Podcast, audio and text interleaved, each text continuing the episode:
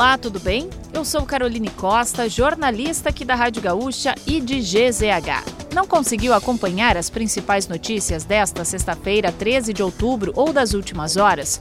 Não se preocupe, pois eu vou trazer aqui para você antes que o dia acabe, que é o nosso resumo diário de notícias do fim de tarde. Oferecimento correspondente Gaúcha Serrana Solar, a minha escolha certa. O quarto voo enviado pelo governo federal para resgatar brasileiros que estavam em Israel decolou da capital Tel Aviv nesta sexta-feira.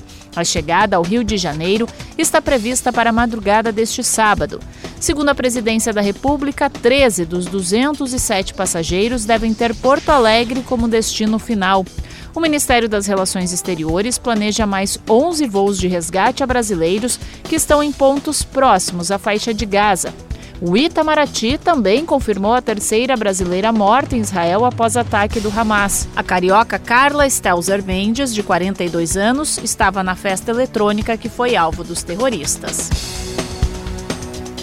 Um ataque hacker deixa o sistema de monitoramento de bacias hidrográficas do Brasil fora do ar há mais de 15 dias.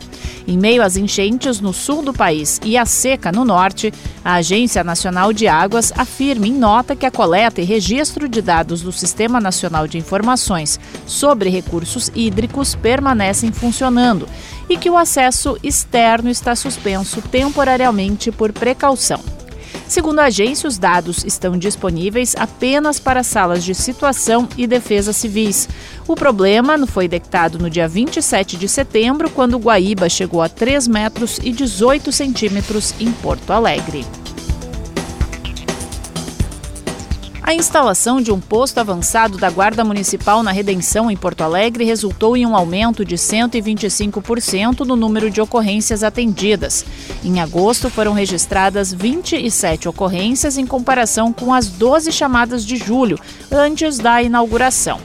Entre os registros efetuados no período estão 11 abordagens por atividades suspeitas, sendo sete motivadas por roubos, além de duas prisões. A Prefeitura planeja expandir estruturas semelhantes para outros pontos da cidade. Além disso, está prevista a instalação de 10 totens interativos em locais movimentados de Porto Alegre, equipados com câmeras de vídeo monitoramento e um botão de emergência para melhorar a segurança pública. A Calçados Beira Rio reinaugurou a unidade em Roca Salles, que havia sido fechada devido aos estragos causados pelas enchentes de setembro, especialmente no Vale do Taquari. A filial emprega diretamente 787 pessoas e gera indiretamente 1.100 empregos na região. Após as inundações, a empresa concedeu férias coletivas aos funcionários, realizou reparos na fábrica e promoveu uma campanha solidária, fornecendo kits de higiene e alimentos não perecíveis para as vítimas. Porto Alegre lidera o ranking de desenvolvimento urbano de 68 cidades dos últimos 12 anos, isso segundo o Índice de Evolução Urbana do DataZap. A cidade se destaca pelo crescimento de empregos formais e aumento do salário real. No entanto, o mercado imobiliário teve um recuo. Outras cidades do interior de São Paulo, como Salto e Ubatuba, também se destacaram no ranking. Saiba mais sobre esta novidade no podcast Nossa Economia, apresentado pela colunista Giane Guerra. E para fechar o nosso resumo de notícias, antes que o dia acabe, tem a previsão do tempo para o fim de semana. O sábado será de sol entre nuvens em todo o Rio Grande do Sul. A temperatura estará um pouco mais elevada em comparação com os últimos dias, mas ainda deve continuar baixa para a época.